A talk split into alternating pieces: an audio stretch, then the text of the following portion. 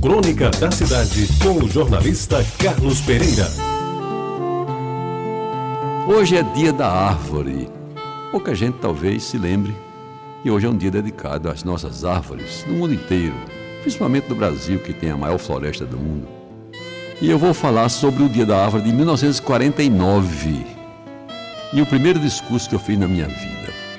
Amigos ouvintes da Tabajara, dos umbrais daquela bem feita construção, que remonta a uma época em que as obras públicas eram executadas com seriedade, qualidade e beleza, guardo algumas recordações que a memória preserva como momentos de encantamento e felicidade, embora às vezes também signifiquem instantes de ansiedade e de tensão, como é o caso que agora relembro.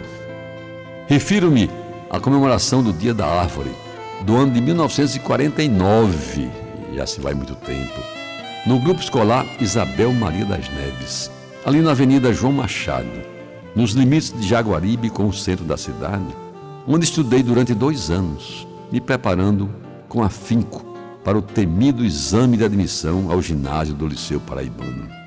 Escolhido que fui para representar o quinto ano primário na solenidade comemorativa do Dia da Árvore, que as escolas naquele tempo festejavam obrigatoriamente todos os anos no dia 21 de setembro, vesti pela primeira vez um paletó, que eu não sei se foi emprestado ou adaptado para o meu tamanho pelas mãos hábeis de minha mãe, uma exímia costureira. Meus amigos, era um paletó de linho branco.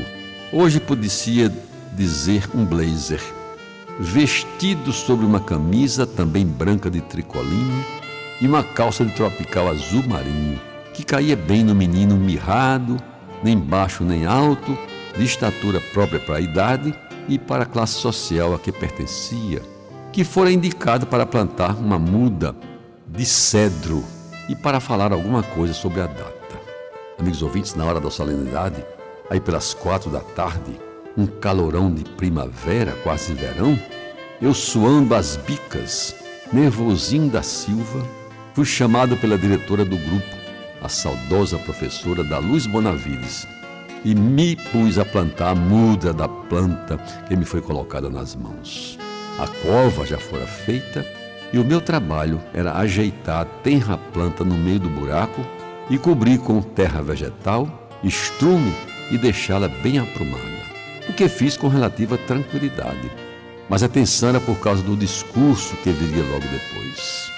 Saquei do, do bolso do paletó o texto que havia escrito e sei bem que falei da importância das árvores para a vida, da sombra e dos frutos que elas nos davam, das frondosas mangueiras que enfeitavam e ainda hoje enfeitam a Avenida João Machado e da responsabilidade das crianças e dos adolescentes em preservar o verde da cidade.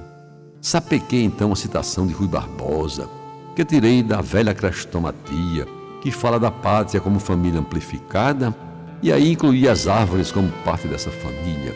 Eu fui até o Monte das Oliveiras, referindo-me ao Calvário de Jesus, ao entrar em Jerusalém com os ramos nas mãos. Lembro bem que fui bastante aplaudido, e certamente foi então que ouvi, pela vez primeira, a famosa frase: O homem, para se realizar, tem de plantar uma árvore, fazer um filho e escrever um livro.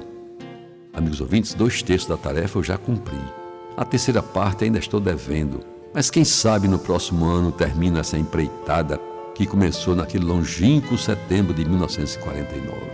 E para terminar, hoje, ao passar pela João Machado, diante do grupo escolar Isabel Maria das Neves, às vezes fico a olhar o velho cedro, com mais de 60 anos, embora um pouco desgastado pelo tempo, a emoldurar os jardins do grupo, enchendo de verde aquele espaço já tão esverdeado pelas seculares mangueiras da avenida.